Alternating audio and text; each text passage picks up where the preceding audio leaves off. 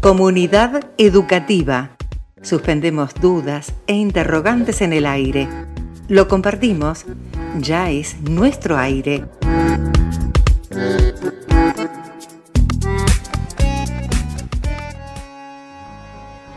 Comunidad educativa está dando sus primeros pasos y en ese camino vive lo que todo proyecto vive cuando nace. En nuestro primer encuentro, incluso en algunas de las invitaciones que hicimos a través de las redes sociales de la productora 4KL, junto con los amigos Augusto Mónaco, Sergio Ale, Iván Ledesma, hablamos justamente de eso, de un encuentro. En realidad de un punto de encuentro, que no es lo mismo. Un punto de encuentro entre la radio y la educación, dos grandes amores nuestros que de alguna manera con este trabajo se encuentran. La semana pasada, mientras le comentaba a una compañera de trabajo algunas cosas del programa, una persona que estaba sentada en la misma mesa me pidió que le contara de qué se trataba la cuestión, porque no estaba al tanto. Y me hizo en ese diálogo una pregunta despertador, corta y directa, pero no por eso poco profunda. Me preguntó con qué fin. Es decir, me pidió que le explicara para qué estábamos generando ese encuentro entre la radio y la educación, y por supuesto por qué tenía ese nombre. Las preguntas simples siempre demandan respuestas simples, y nada más complejo que la simpleza. La respuesta se convirtió inmediatamente en necesidad, y entonces apareció la respuesta más clara, o la que pensamos que en ese momento fue la más clara. Los puntos de encuentro no tienen fines determinados, fines fijos, prefijados, establecidos, ni sólidos ni totalmente estructurados justamente porque el objeto de la cuestión es que haya punto de encuentro. Si lo hay, si existe ese punto de encuentro, nada malo de ahí puede salir.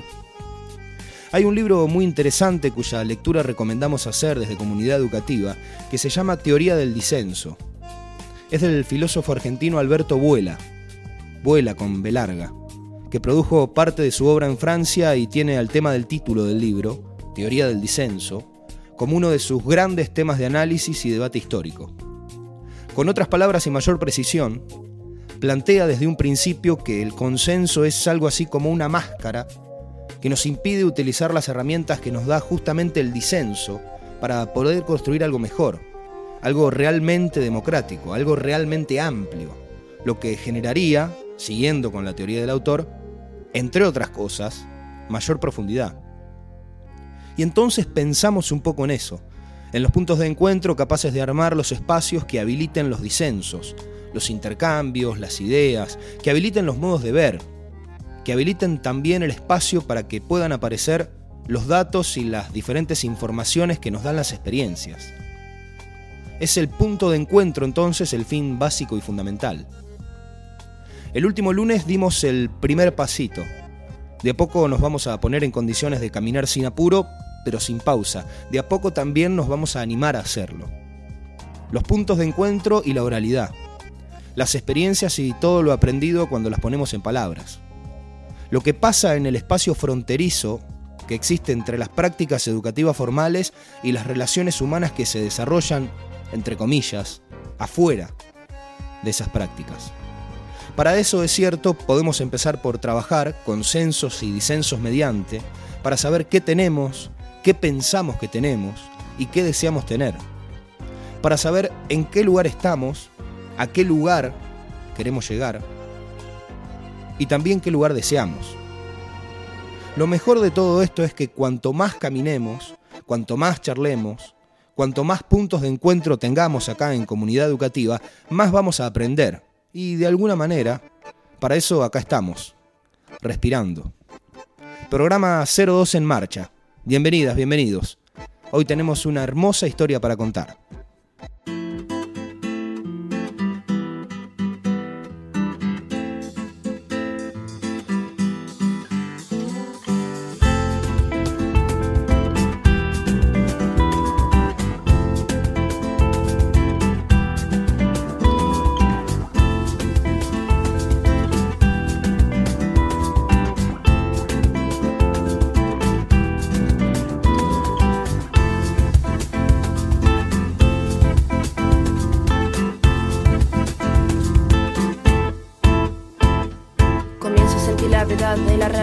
Las cosas que me sorprendían, hoy en día ninguna me deslumbra de verdad.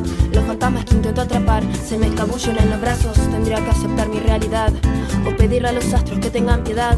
Aquí estoy trabajando, no pierdo la dignidad. Con este hambre voraz queriendo siempre más y más, creyendo que algún día iba a poder saciar, fantaseando que en algún momento de la vida me crecerían alas para poder volar. Y a quien no le falta el aliento en este aposento de frivolidades hay que estar atento para no pasarse de ingenuidades. ¿Quién le dijo que él y yo rivales? Más bien amantes, correteamos por los valles incesantes. Creímos ser como la encina y el roble, permanecer unidos nos haría inmortales y así viví. Un amor de eternidades, y así viví nuestro amor de eternidades. No quisiera desaparecer antes de mojarme otra vez los pies en la luna. Quisiera desaparecer antes de mojarme otra vez los pies en la luna.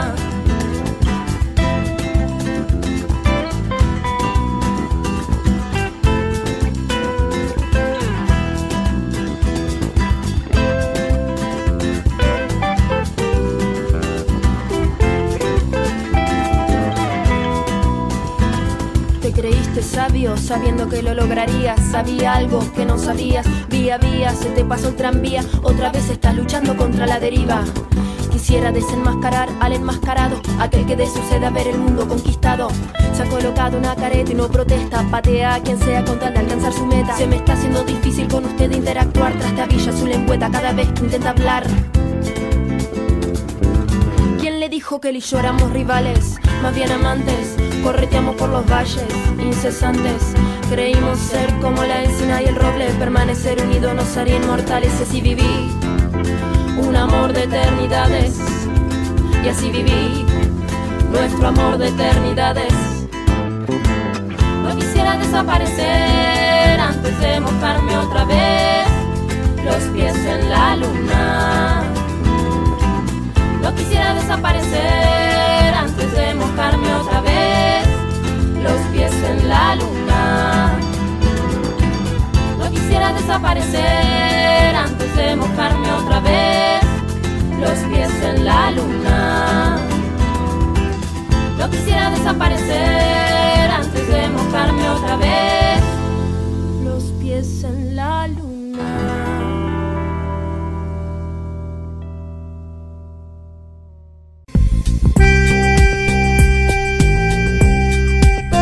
Todas las perspectivas, una sola verdad. Todas las miradas, una misma realidad, una misma realidad. Comunidad educativa.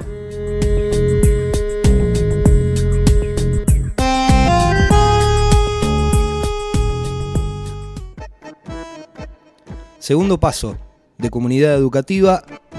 El tema que escuchábamos recién es Buen Viaje. Es el primer tema de Traspasa, disco de 2014 del trío Fémina.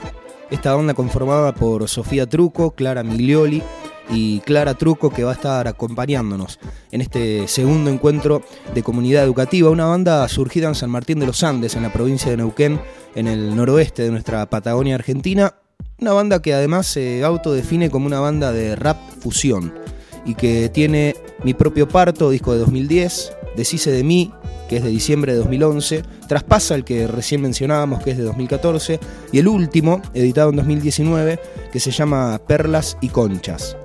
En este segundo encuentro de comunidad educativa también tenemos una bonita historia para contar, como mencionamos en la presentación. Para esa entrevista antes la escuchamos a Marta, nuestra compañera Marta Ferretti, lo presentamos de esta manera, dale.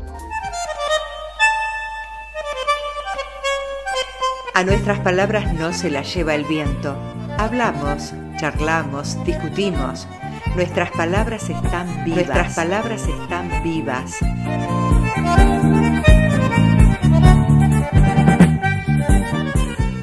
Entre disensos y consensos, por ahí intentamos andar en este camino de comunidad educativa. En nuestro primer encuentro tuvimos la posibilidad de charlar con Beniero Gallini, quien nos contó desde su experiencia y desde sus miradas un poquito de su vida en la comunidad educativa, tomando como punto de partida lo que vivió en los diferentes centros de estudiantes. Hoy tenemos una charla muy particular, porque si de experiencia se trata, pegamos un salto para encontrarnos con alguien que transitó durante mucho tiempo por nuestra comunidad educativa y además en diferentes espacios de esa comunidad educativa. No solo diferentes espacios en los mismos niveles, por llamarlo de alguna manera, sino que también ocupó diferentes lugares de los que hoy viene a proponer alguna charla, alguna reflexión y un poquito más también. Estamos hablando de Andrea Chalde, Andrea que viene a compartir con nosotros un lindo momento y una linda charla acá en Comunidad Educativa, programa 02 con Bernardo, con Macarena, con Choli, con Celedonio. Estamos hablando de los hijos de Andrea, que son mis amigos. Em, hemos charlado horas de tantísimas cosas, pero entre esas cosas, de la escuela del campo. Y bueno, compartimos cierto orgullo y ciertos recuerdos. Uno siempre digo lo mismo y me voy a cansar de decirlo. En el momento por ahí se va a buscar los recuerdos y a veces los adorna, a veces según ese momento, ¿no? Eh, pero compartimos eh, cierto orgullo, cierta mirada sobre esa escuela rural y la diferenciamos un poquito, quizá a veces con una mirada eh, negativa, a veces positiva, no importa, pero la diferenciamos de cuando tuvimos que venir eh, a ocupar un aula de 40 personas en las que nos parecía que nos habían largado a un universo desconocido y que jamás íbamos a poder formar parte eh, exclusiva de él. Vos trabajaste en todos los espacios. ¿Esas diferencias se advierten desde ese lado? ¿Se advierten con claridad? Digamos, la, profesora que trabajó en la escuela rural y después está trabajando en una planta urbana, ¿es muy distinto o eso lo vivíamos nosotros así? No, yo creo que, hay eh, algo real, más allá del sentimiento o eh, lo que uno pueda em, expresar en, ese sentido.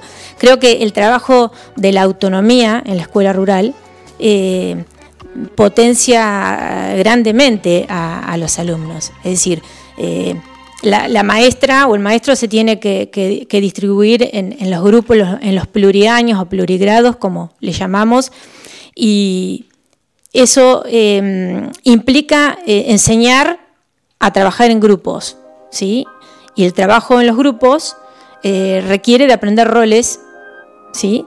Diferentes. Requiere de asumir responsabilidades eh, que tenemos que enseñar, obviamente, porque además de los contenidos de las áreas de matemáticas, de sociales, enseñamos eso en la escuela rural. Porque el maestro se va, se va a, tener que, va a ir rotando entre un grupo, otro grupo, y al correrse hacia otra mesa, va a dejar una mesa de trabajo instalada y va a ir enseñando cómo eh, ir desarrollando una discusión, la resolución de un problema, pero hay que eh, em, enseñar esto de la responsabilidad eh, en los roles que cada uno va a desarrollar, ¿sí?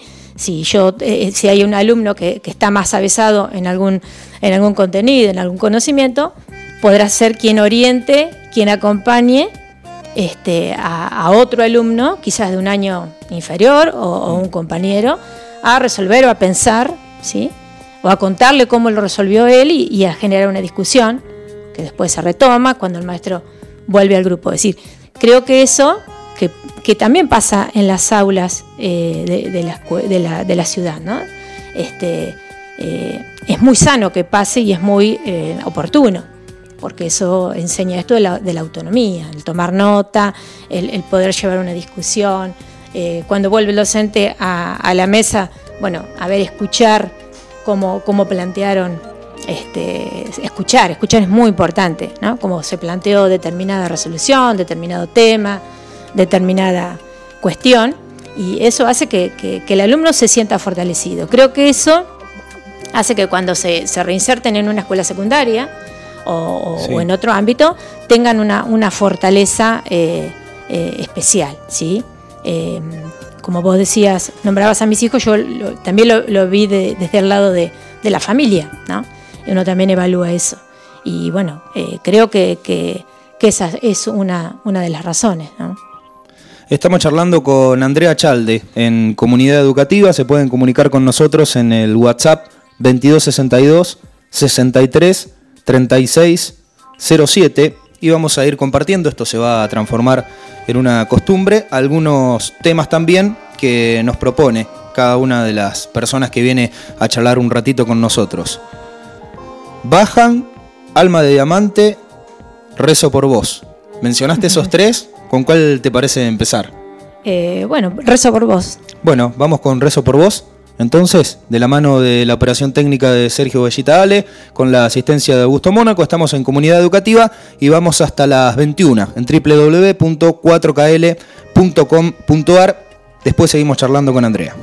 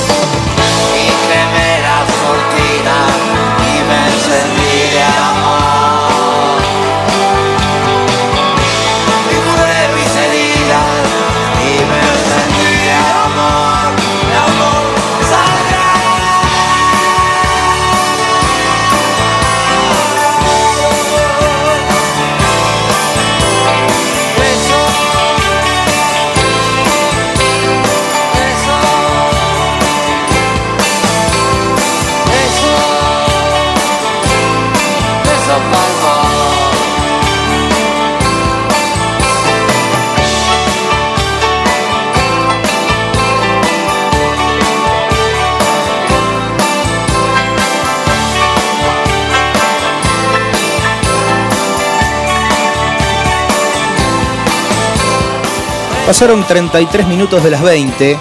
Tuvimos un problemita técnico que vamos a tener muchos seguramente, porque son cosas que pasan.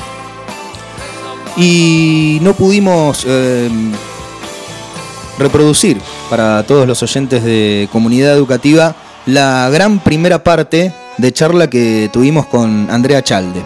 Eh, pero no vamos a charlar otra vez sobre lo mismo, sí contarles que, bueno, en la presentación de nuestro programa em, planteamos la posibilidad de empezar a tomar los disensos y también los consensos para, para discutir, intercambiar y de esa manera profundizar más todavía de lo que estamos profundizando y expandir la voz para que podamos escuchar a todos los actores de la comunidad educativa.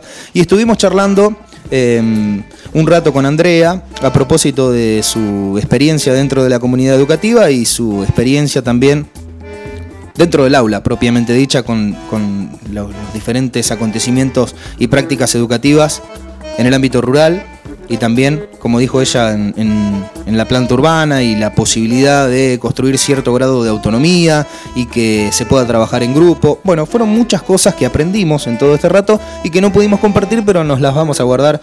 Eh, para nosotros ya vamos a ir acomodando todo para evitar este tipo de inconvenientes.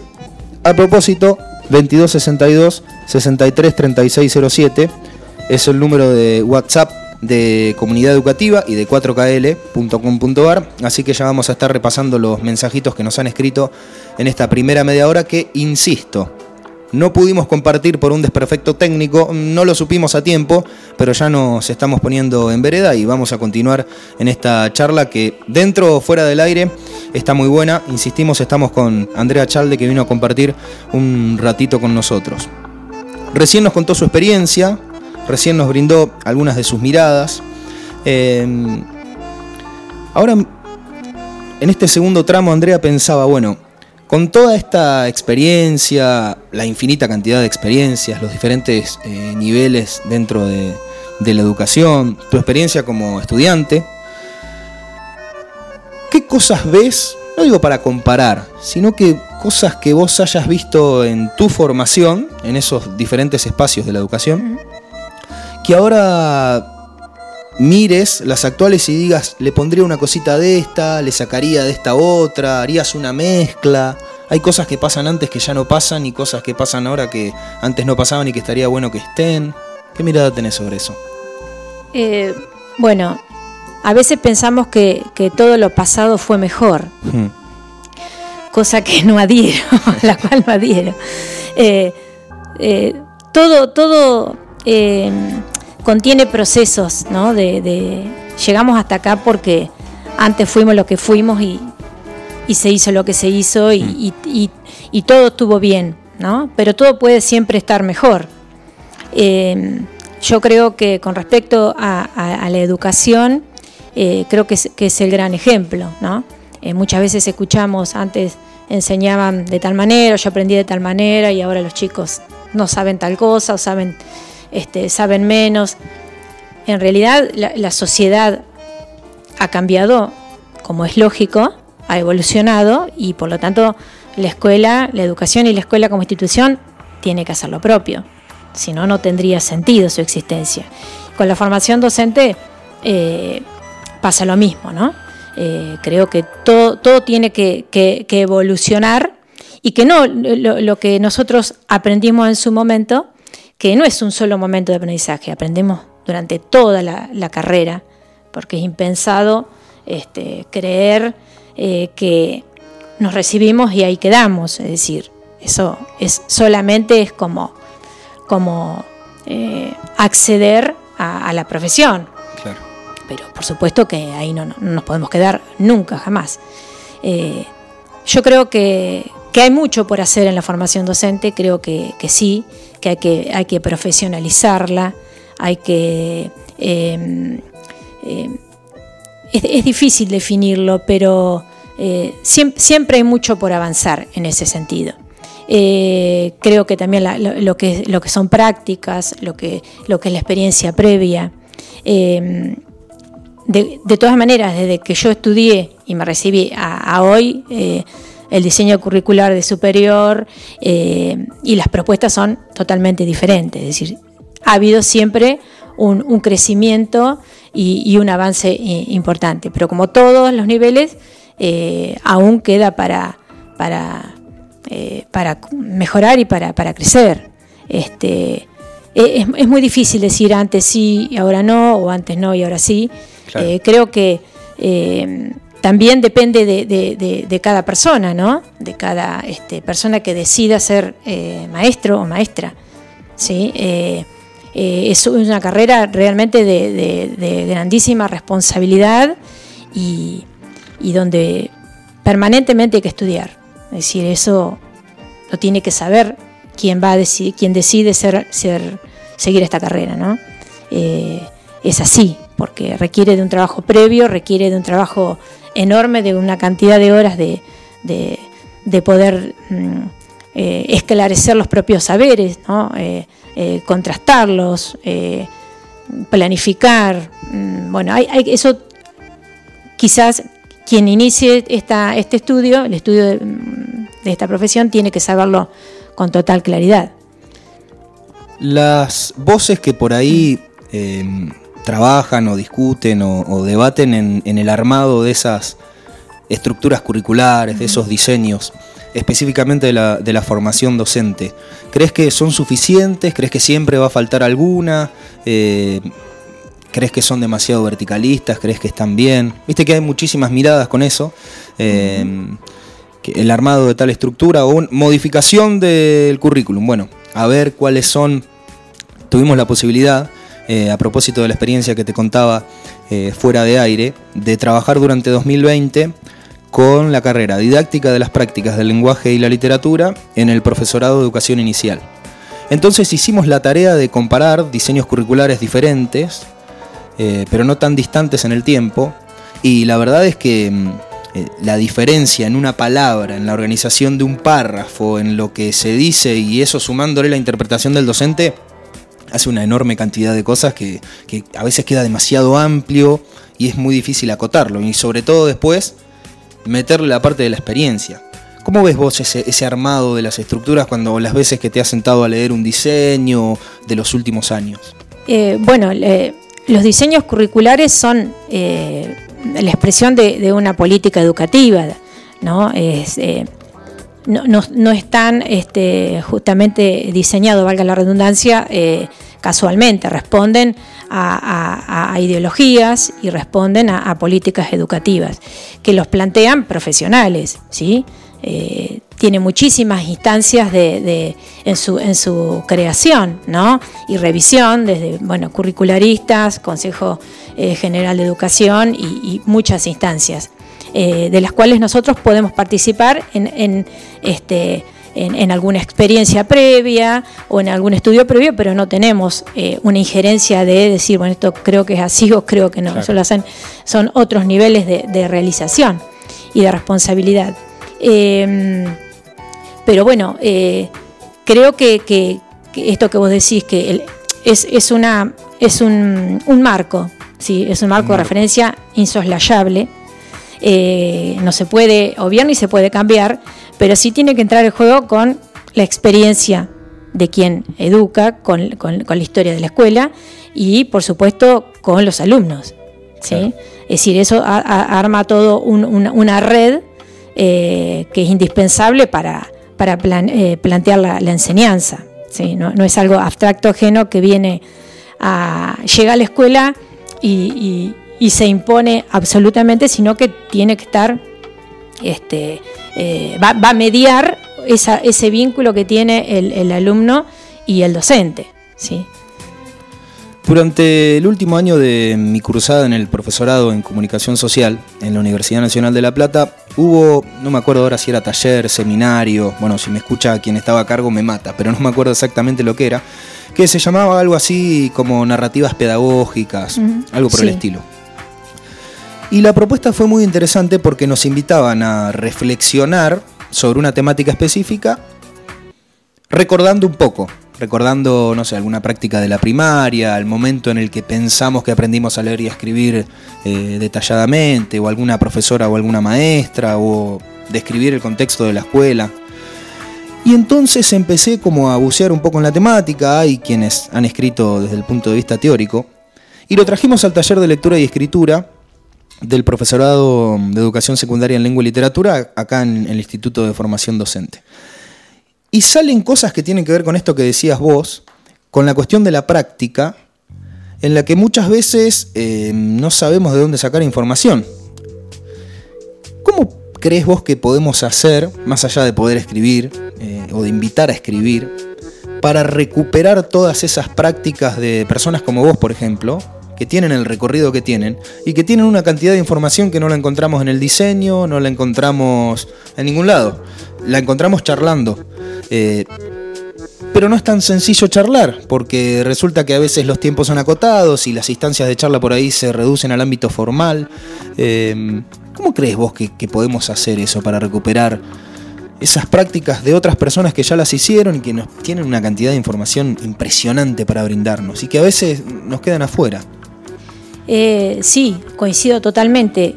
Bueno, como te decía al principio, eh, y hablando de, los alumnos, también con respecto a, los colegas, eh, es fundamental el, trabajo en equipo. Creo que eso es, digamos, insoslayable porque justamente el enriquecimiento de las propias prácticas eh, tiene que ver con, la experiencia propia, pero también con la experiencia de, otros, ¿no? Y eso en, lo que es institucional, en lo que es una planificación institucional, que es también absolutamente eh, importante, tiene que, existir estos espacios de, poder escuchar y de poder tomar y brindar hacia los otros en, en una interacción. Es decir, no, no es, eh, digamos, un relato simplemente esto que digo, tiene que pasar. Eh, nos, tenemos que dar ese tiempo, tiene que estar establecido y tiene que pasar esto de poder eh, contarnos y, poder acordar las acciones. ¿sí? Y, en, ese, en ese vínculo viene ese enriquecimiento que, es escuchar al otro, ¿no? o en espacios de lectura o en espacios de, no sé, de, planificación, eh, es, fundamental. Y, que quede también eh, registrado eh, en, los proyectos institucionales, ¿no? estas experiencias que son valiosas, que la escuela ha transitado o que algún grupo de docentes ha llevado a cabo a partir de alguna capacitación específica o por este emprendimiento de la escuela o ambas. Y bueno, son, son, son eh, cuestiones que hay que recuperar y a veces la, memoria escrita es fundamental para que mm, no quede eh, eh, con el pasar del tiempo ¿no? en, el, olvido.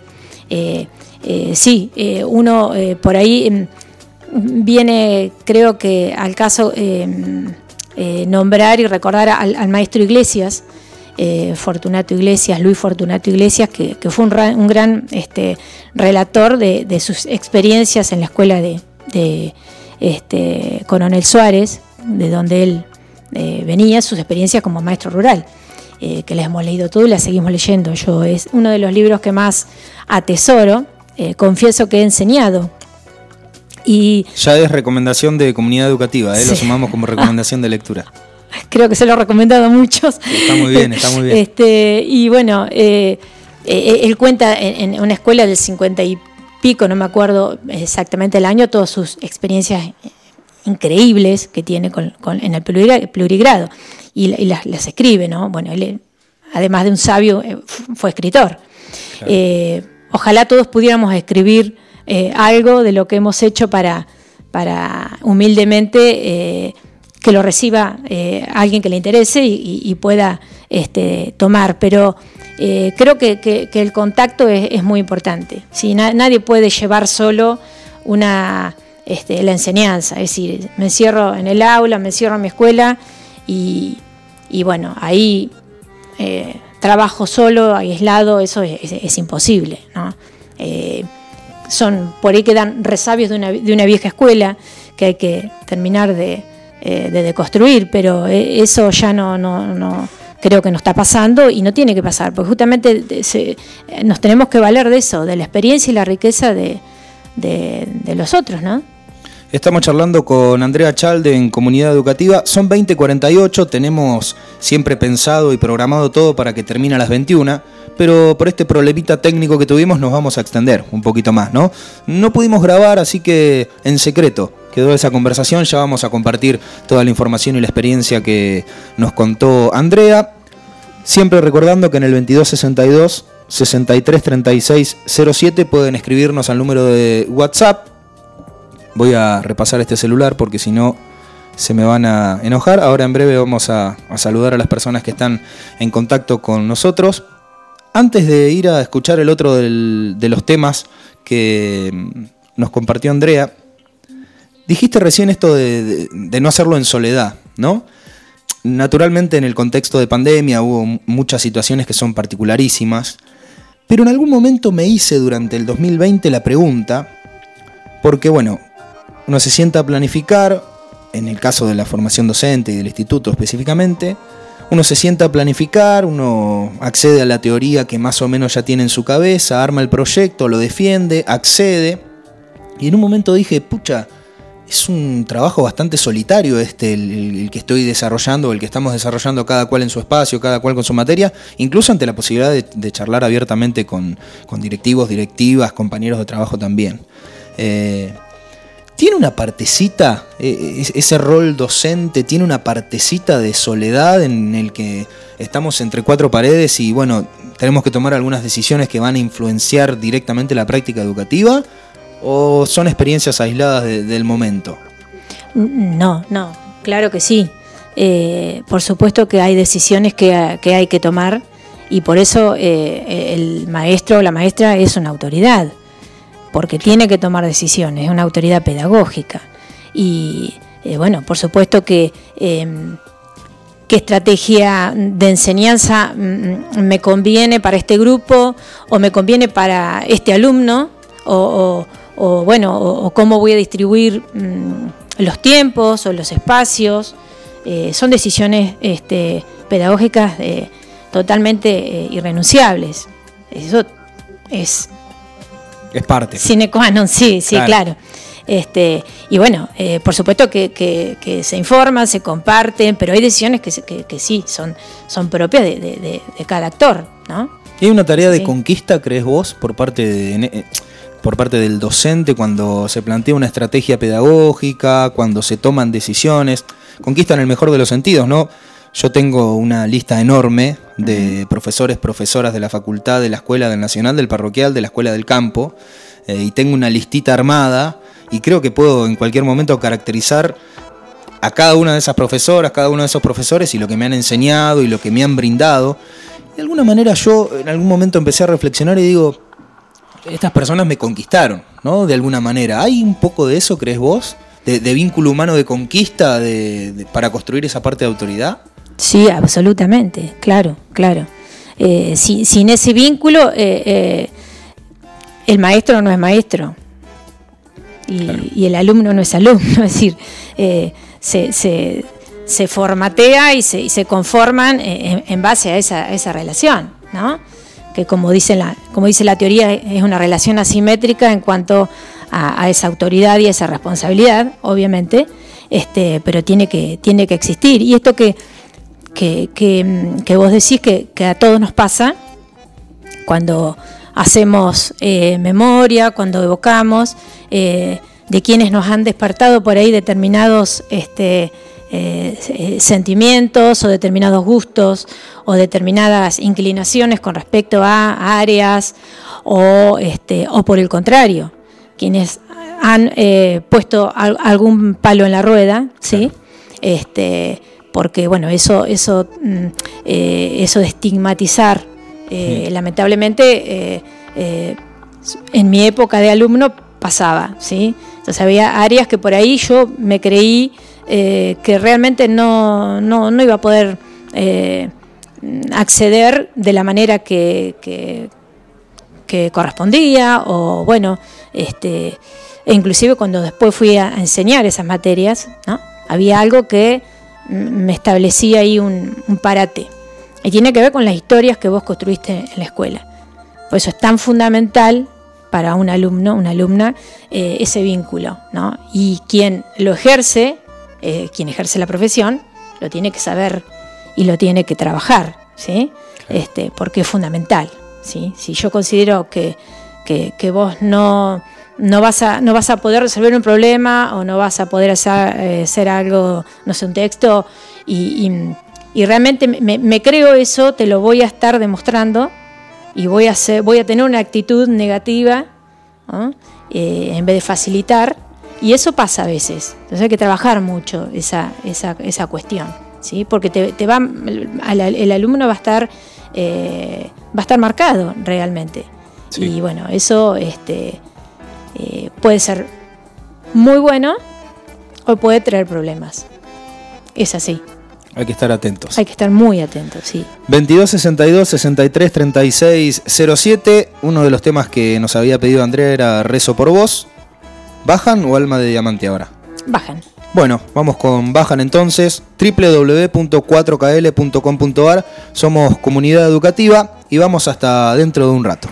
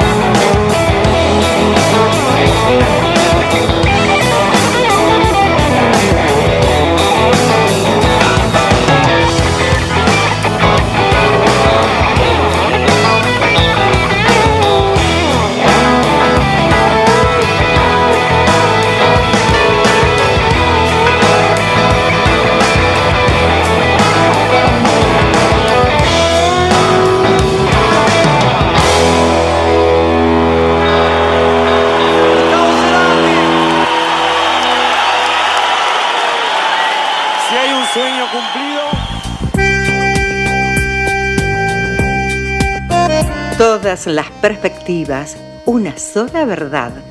Todas las miradas, una misma realidad. Una misma realidad. Comunidad educativa.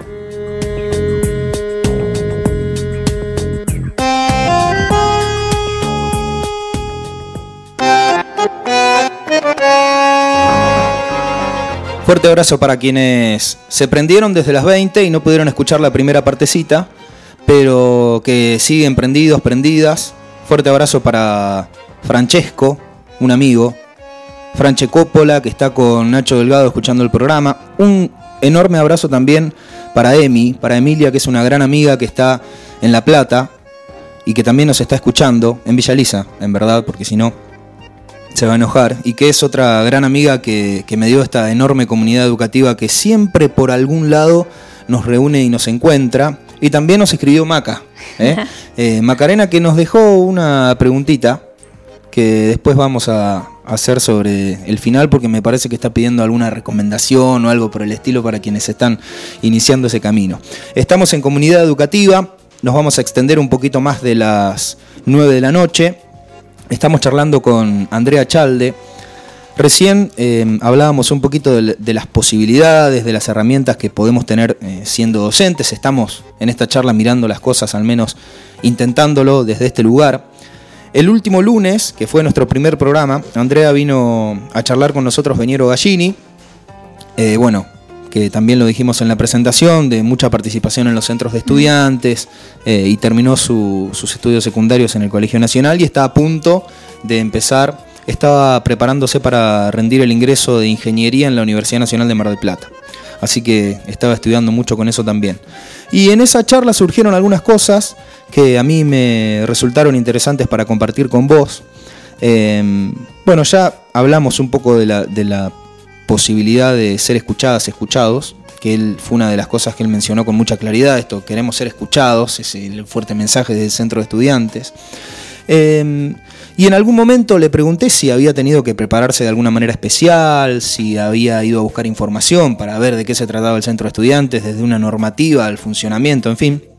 Y me dijo que sí, que había tenido que estudiar mucho, que había entrado en contacto con otros centros de estudiantes y que había tenido que leer muchos, por, por ejemplo, para las presentaciones que tenían que hacer. Desde tu lugar, ¿cómo ves la cuestión hoy del estudio, de la lectura, Em, de fundamentalmente las personas que están en secundaria o en los primeros años de, la facultad. Porque me parece que tiene que ver un poco con lo que dijiste antes, esto del tiempo pasado fue mejor y algo por el estilo. Em, se lee de otra manera, se lee un poquito menos por la costumbre de leer, eh, no sé, noticias y algo en redes sociales, eh, las lecturas son distintas. ¿Cómo es esa cuestión de, de sentarse a leer por leer nomás y por la posibilidad de aprender alguna cosita nueva? Eh, bueno, en primer término, eh, leer es, un contenido eh, que la escuela enseña básicamente, ¿no? Es decir, es una responsabilidad la enseñanza sistemática de la lectura y de la escritura, por lo tanto, tiene, que, tiene que pasar, tiene que haber espacios de lectura eh, institucionalizados sí o sí.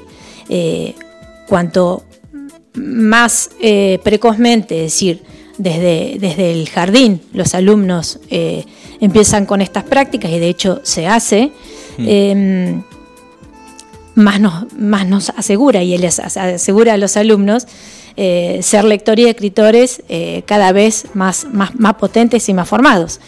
Imagínate que estoy hablando de tres años. O sea que se supone que cuando el alumno egresa al nivel primario, se incorpora al nivel secundario, tiene que tener muchísimos conocimientos como lectores y como escritores. Eso es, indiscutible. Eh, la escuela tiene que crear esos espacios siempre ¿eh? y distintos espacios para hacer distintas lecturas. No es lo mismo leer para estudiar que leer una historieta en un espacio, mm. no sé, más relajado o este, no sé, leer un mensaje en, el celular o, leer algo rápido, ¿sí? Todas las lecturas son importantes y todas hay que aprenderlas. Eh, por lo tanto, con la incorporación de la tecnología, obviamente ha, variado la forma de leer, ¿sí? pero todas las lecturas tienen que, pasar como, como un contenido, son un contenido, y así tiene que, así tiene que ser. Em, y paralelamente a esto, esto que vos decís, eh, una, gran parte de esa lectura tiene que ver con el estudio, ¿sí? Mm. Eh, que atraviesa todas las áreas de, la enseñanza. Por lo tanto, eh, mira todo el recorrido que tiene que hacer la lectura, ¿no? O debería ser, este, porque es una, herramienta fundamental. Mm. por eso, cuando hablamos de una lectura, es, es medio complicado. Tenemos que hablar de varias lecturas, son diferentes y requieren diferentes este, actitudes y diferentes eh, espacios, momentos y concentración, cada una de ellas. ¿sí? Eh, leer para estudiar eh, es absolutamente esencial porque justamente es una herramienta que el alumno tiene que llevar para toda su trayectoria y para cuando ingresa a, ámbitos superiores de estudio. Y por supuesto para, para eh, digamos, eh, conformarse como, ciudadano, ¿no? Tiene, tiene que, saber este, eh, leer y, para poder interpretar. Tiene la lectura muchísimo y la escritura muchísimo que ver con el desarrollo del pensamiento. Entonces, es, em, son prácticas este, absolutamente importantísimas. si tienen que ser cada vez más, este, em, más exigentes a medida que el alumno pueda ir respondiendo a eso porque tiene ya una base eh, en, su, conocimiento. ¿sí? Eh, así que eso, eso se supone que cuando el alumno entra a la universidad tiene que tener, eh, bueno, estrategias de lectura y escritura de sobra. Claro, claro. Si no pasa, no me, en la avería no pasaba. no, me hiciste acordar em, de un diálogo que tuvimos en una de estas cursadas que te contaba recién en el instituto, en la que hicimos eh, colectivamente la propuesta de poder encontrar lecturas que representaran eh, cierto complemento con las lecturas del estudio que tenían durante las cursadas, pero que a su vez les permitieran, por decirlo de alguna manera, entre comillas, cierto grado de relajación, ¿no? Como decías, una lectura pausada de algo que me gustó, de algo de lo que desconozco por completo, entonces me meto a leer la estructura de, del ADN de no sé qué cosa. Y, me decían, al menos en su mayoría, lo que recuerdo en este momento, que era muy difícil eso porque la lectura de todo lo otro no les permitía, por una cuestión de tiempo, hacerlo y que era contraproducente.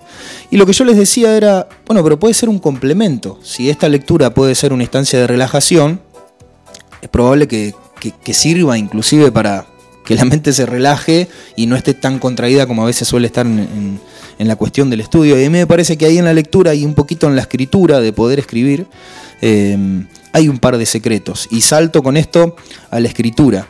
Eh, ¿Tiene las mismas herramientas la escritura que la lectura, crees vos? Eh, no, son, son, son contenidos o procesos diferentes que se complementan, por supuesto. pero no, no, no. están tan tan vinculados que, no podemos pensar eh, eh, en una sin la, otra, ¿no?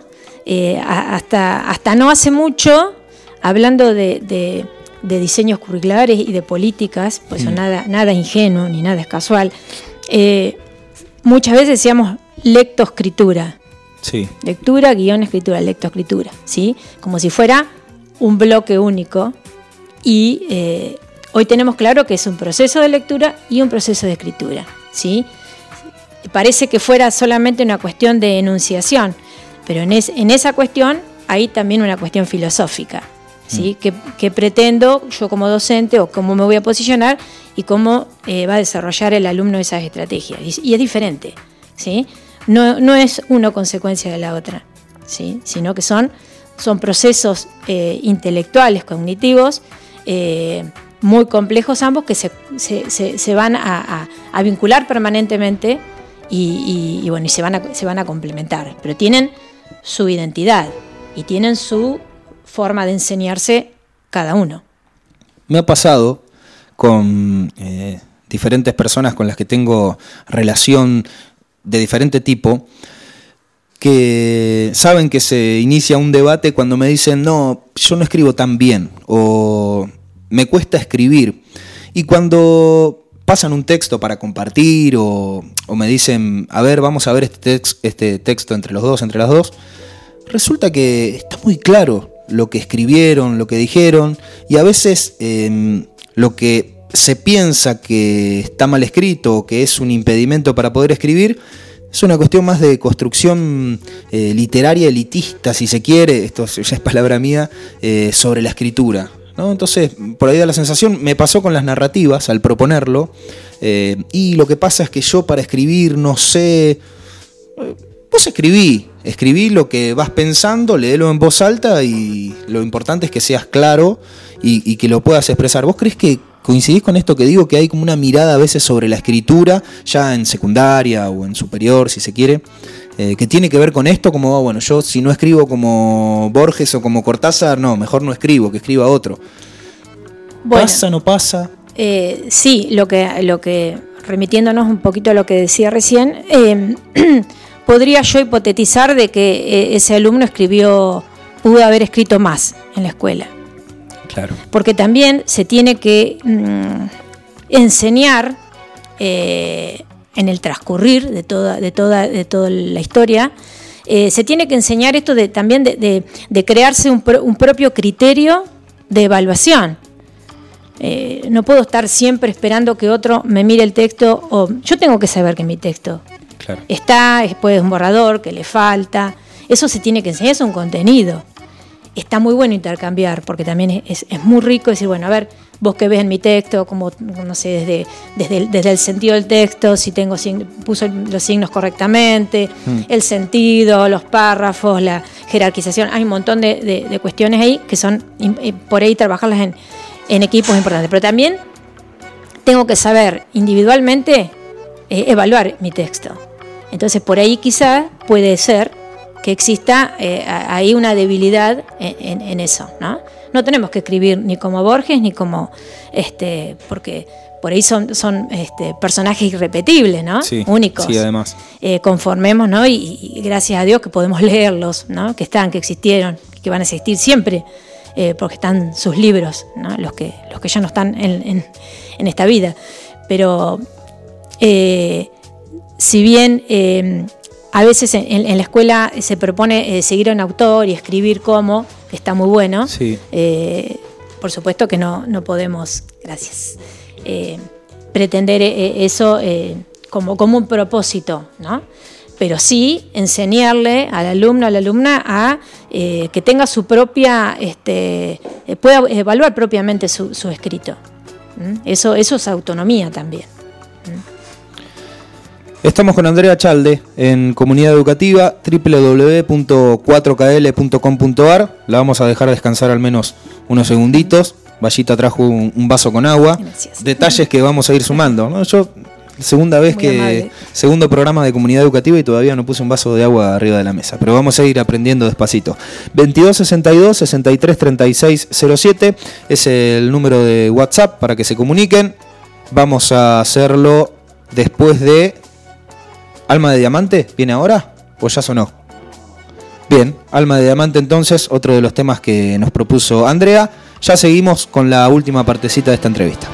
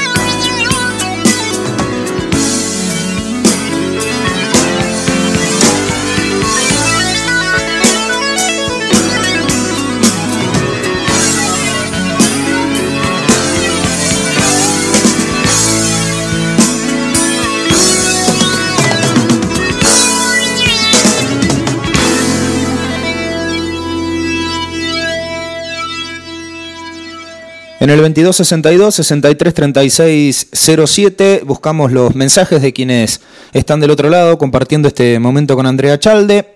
Juliana Herrera es una de ellas que saluda y felicita no solo por el programa sino también por la invitada.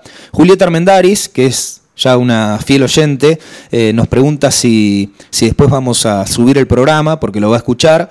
No pudo estar en el comienzo, Después ya se enterará de que tuvimos algún problemita técnico y que hay una partecita que se nos escapó, pero nos la quedamos para nosotros. Ana Álvarez es otra de las personas que se comunica. Dice, porfa, saludos a Andrea. Así que no dejamos pasar esos saludos. Eh, y ya habíamos mencionado también a, Franche, a Maca, a Nacho, que están prendidos del otro lado en comunidad educativa. Ya en nuestro último tramito de esta entrevista, no vamos a olvidarnos de la, de la consulta que nos hizo Maca, Andrea, pero como para empezar a cerrar, eh, me gustaría que vos resumas desde tu experiencia, pero también desde tu mirada actual, eh, cuántas cosas si podés seleccionar algunas, eh, aprendiste vos de tus maestros y de tus maestras, que crees que de alguna manera las, cargaste en tu mochila y las continuaste, y si crees que hay algunas de esas cosas que también vos las enseñaste después en tu, en tu recorrido, o más o menos lo intentaste o no. Eh, sí, fundamentalmente sí, sí. Eh, uno es también lo que, lo que fueron sus, sus maestros, lo que te brindaron. Eh, tus maestros de, escuela primaria, de secundaria, eh, sí, totalmente. Eh, un poco retomando lo, que decíamos hoy, ¿no? las, las, actitudes, más allá de los contenidos que uno haya aprendido, este, que, no, es, no es poco, ¿no? Para eso está la escuela, para enseñar, ¿no? Este, pero, pero sí en, las actitudes y, en el afrontar la vida ¿no? o determinadas circunstancias y eh, la comprensión ¿no? de, aquellos que, entendieron si, si, si, había algo que, que no había estado del todo bien o que podía estar mejor, la forma de decir, ¿no? la forma de considerar. creo que eso, eso es fundamental. Y, y bueno, eso también lo creo que, lo, que uno lo, replica, ¿no? Este, con, aciertos y errores, a veces, mm, unas veces mejores que otras, pero bueno, tiene que, tiene que ver con, con eso, es decir, em, y a, tal punto que, yo pensaba un poco cuando, cuando vos nombraste bueno, la, situación que, hoy se, eh, se vive, se vivió el año pasado fundamentalmente, eh, tan absolutamente eh, inesperada y tan, tan particular, ¿no? Tan loca. Tan loca. Y cómo, cómo, cómo las, las escuelas, las instituciones, una vez más salen a, ¿no es cierto?, a, afrontar y, como ha hecho en otras ocasiones diferentes, pero bueno, en crisis, en momentos de dificultades este, sociales, este, eh, en medio de, adversidades, ¿no? siempre la escuela eh, está ahí poniendo, poniendo el, cuerpo. Y eso tiene que ver con, quienes la habitan, es decir, las instituciones no son las paredes y, ¿no? y las puertas y, los techos, son, son las personas. Y tiene que ver con, esto, ¿no? con, con demostrar este, cómo, cómo se, se, está y, lo que se hace. Y bueno, creo que eh, este, esto lo que ha pasado en, este tiempo es, es, un claro ejemplo, ¿no? Eh, de que la escuela sigue estando presente. Tiene que ver con, con esa actitud que también eh, se enseña y, se aprende, ¿sí? Este, creo que eso, eso es fundamental porque los chicos lo, lo, lo, ven, lo absorben y, lo replican, ¿sí? Eh, por eso si, si, ese vínculo es, eh, eh, es saludable, es afectuoso, es, de, una, de una realmente de una autoridad pedagógica, bueno, marca la subjetividad y, el interior del alumno, ¿no? de, una, de, una, de una forma este, favorable, lo ayuda a crecer. ¿sí? Puede pasar lo contrario, entonces este, eso, eso es lo que yo tomo también de, de mis maestros y, he tratado de, replicar. Cuando me tocó ir al Colegio Nacional a pedir la información que necesitaba para poder presentar los proyectos, para los concursos, etc., volví a entrar al edificio después de eh, más de 10 años. El Colegio Nacional, siempre digo lo mismo también, tiene un olorcito que sale de, los mecanismos empleados para, para, la limpieza, sobre todo del lugar, que es muy particular, que lo podría reconocer en la China, ese olor. Y cuando entré, se me mezclaron todas las tripas. Eh, me pasó en un momento del año también que sentí una cosita por el aula de la facultad. Eh, y cuando charlamos tanto en esto de las narrativas pedagógicas con, los chicos y las chicas del instituto, me pasó que al escribir recordé un montón de cosas que me, me hicieron pensar y, reflexionar mucho.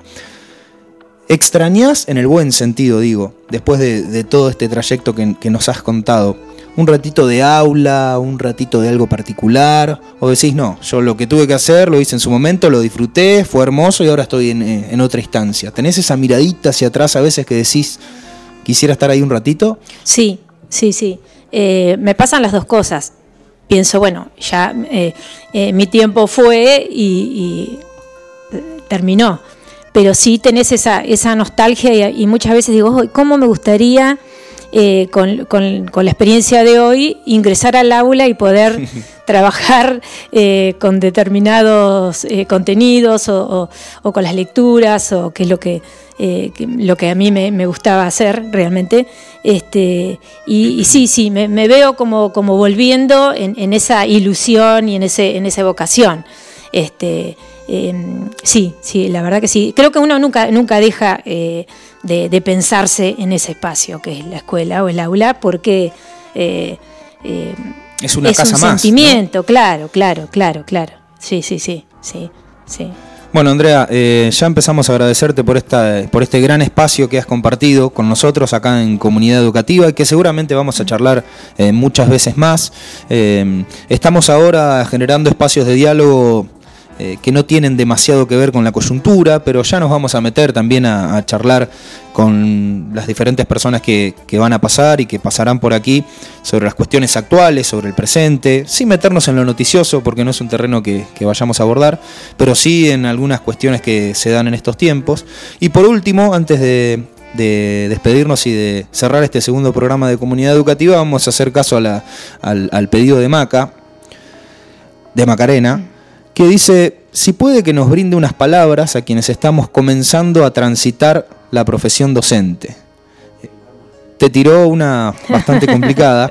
Eh, y un fuerte saludo y fuerte abrazo a Mónica Cano también. Eh, dice que es un placer escucharte, docente de alma que siempre se brindó a la educación desde el corazón. Eh, me pone muy contento que Mónica nos esté escuchando también. Gracias, Moni. Bueno, te tiré esa complicada. bueno, eh, sí, creo que, siempre hay que tener eh, deseo mm, de, realizarse en esta profesión. ¿sí? Eh, tiene, tiene que ser así. ¿Por Porque justamente es, una profesión que tiene muchas adversidades. ¿sí? El maestro transita por, o el profesor o la profesora, por, un montón de circunstancias que, no son fáciles. ¿sí? Eh, a veces tiene que, recorrer un montón de instituciones, eh, eso genera también eh, un estrés, genera dificultades, por ir responder a, los este, requerimientos de, cada una de esas, instituciones, o bueno, el hecho también mismo de, poder em, e, equilibrarte entre tus deseos y tu ilusión de enseñar y, considerar ese otro que, es el alumno o la alumna, ¿sí?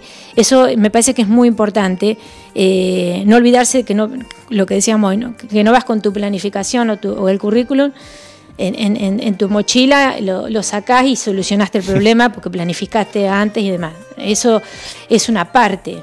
Y eso a veces puede llegar a desilusionar, entre comillas, ¿no? decir, pero ¿cómo si yo te lo pensé así y estaba hermoso y estaba esto y cuando lo, lo eché a rodar en el aula y no era lo no pasó lo que yo esperaba, bueno, que no, no, desilusionarte al punto de, eh, bajar los brazos, ¿no? Eso eh, eh, tiene, es, parte de, la función. ¿Cómo, cómo retomás eh, eh, esa situación, cómo, la, volvés a pensar, eh, qué te diste cuenta que los chicos no están sabiendo para que esto pueda caminar, porque hay conocimientos previos que si no están, o pensaste que están, bueno, pero a veces pasa, si está en tercer año o en tercer grado y esto se aprende en primero, pero no lo sabe, y bueno, hay que enseñarlo. Claro. eso es así, entonces habrá que retomarlo, habrá que hablar con, otro compañero, a ver cómo podemos pensar. Ahí eso, es bueno el trabajo en equipo, porque a veces la soledad hace que, no podamos ver otras, otras posibilidades. Y eso, eso pasa continuamente, eh, no es color de rosa, ni mucho menos. Pero eso hay que buscarle siempre la manera de, recrearlo, ¿sí? sin eh, decepcionarse, porque es parte de la función. Y, también creo que es muy importante, eh, si bien, como dijimos hoy, eh, em, enseñar o la educación es eh, parte de, una política y, contiene una ideología, no es, no, es una, una función ingenua, o, este, sino que está impregnada de, filosofía e ideología. Eso es una, una política educativa. Y diferente es, yo pienso tal cosa, y entonces mis alumnos eh, yo les voy a enseñar bajo, por mi criterio o con mi criterio. A que vean lo que yo veo y que este, tomen lo que yo siento que tienen que, tomar porque es lo que yo pienso. Eso es un gran error, hmm. porque justamente lo que nosotros tenemos que enseñar es un criterio para que eh, los alumnos puedan discernir. Y para eso hay que hacer eh, una, una, brindarles una, un, colchón de saberes muy importante para que puedan, bajo la guía, eh, poder decidir por sí. ¿eh? Que eso a veces es algo que se confunde. ¿sí? Eh, no soy mejor maestro porque creo que estoy muy evolucionado y le voy a enseñar lo que, lo que mm. yo este, creo que tiene que ser. no. En realidad, por eso está el marco del diseño curricular, está, va a mediar eso y, tengo que, pensar en, lo mejor para, para, los alumnos, que es que sean personas criteriosas, eh, que ejerzan su pensamiento plenamente, pero con parámetros este, que, los, los, tiene que aprender, ¿no? Porque en definitiva lo que estamos formando son ciudadanos. Hmm. Mm. Tiene un poquito que ver casi que hacemos el rulo y la vuelta con la teoría del disenso que habíamos planteado en el inicio de nuestro programa, en esa presentación de la que ya vamos a hablar porque nos quedó guardadita ahí en la biblioteca. Andrea, ha sido un placer esta charla, seguramente, insisto, tendremos algunas otras más y vamos a estar toqueteando la edición para poder compartir con quienes no pudieron escucharlo ahora a través de las redes sociales y vamos a, usar esto de la tecnología para, para reproducirlo y para compartirlo y para que lo puedan escuchar. Para nosotros ha sido un enorme placer que hayas estado en este segundo programa de Comunidad Educativa. Bueno, eh, yo muy agradecida, es un elogio, muchas gracias por convocarme, eh, bueno, por, por, pensar que puedo eh, llegar a la comunidad educativa con, este, bueno, con, con, con algún mis experiencias, este, así que yo te agradezco muchísimo, me recrea esto, este, y bueno, también me pone muy feliz. muchas gracias a los chicos de, de la producción también. A Sergio, Augusto, que este, están palo y palo. Exacto. Eh, bueno, muy complacida. Gracias, Juan. Bueno, ha pasado este segundo programa de Comunidad Educativa, en esta hermosa charla que hemos tenido con Andrea Chalde. Nos vamos a encontrar el próximo lunes a las 20 en www.4kl.com.ar. Muchísimas gracias a quienes estuvieron del otro lado y se van a encontrar, insisto, con, todo esto en las diferentes redes sociales que tienen la productora, en este equipo que empezó a trabajar hace mucho tiempo y que va a seguir trabajando por mucho tiempo más. Nos vamos con la banda con la que empezamos, con Fémina. Esto es Decise de mí y es el nombre de una canción que está en el primero y en el segundo disco que generaron. El primero es Mi propio parto de 2010 y el segundo tiene ese mismo nombre y es de diciembre de 2011. Nos encontramos el próximo lunes. Adiós.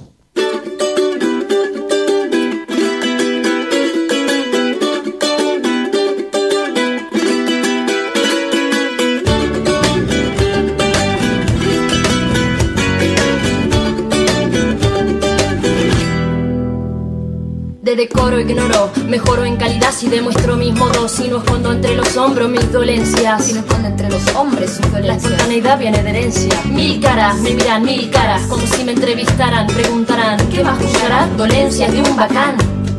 Macanas. Macanas un falso, un balbucear sin nada, una mirada y un escudo de espadrón, sobrepasando el horizonte de mis límites con guerra y estrategia, hiriente el maricón, pero mi fuente es fértil, desabrigada en lo más sutil, más alineada esta compadrona, ¿puedo referirme a mí? Claro que sí, yo no me pianto por un pueril. Se dice de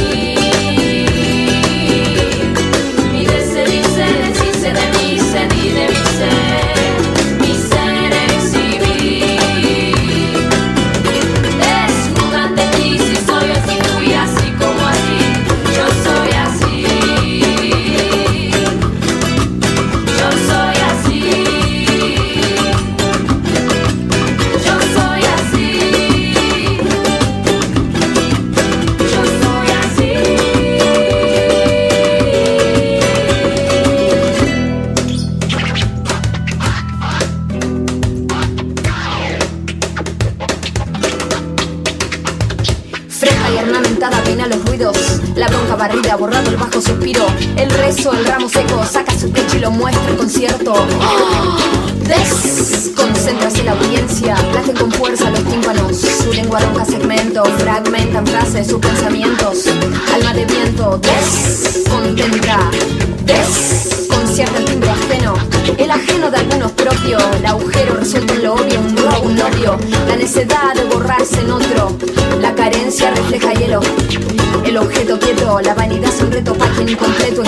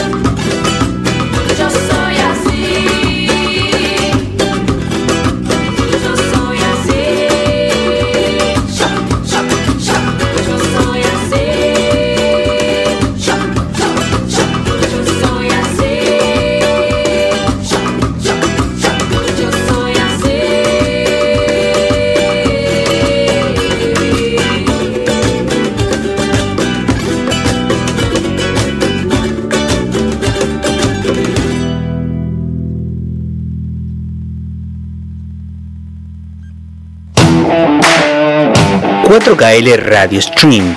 Seguinos en nuestras redes sociales, Facebook, Instagram, YouTube, Twitter, TikTok, Twitch, Beach.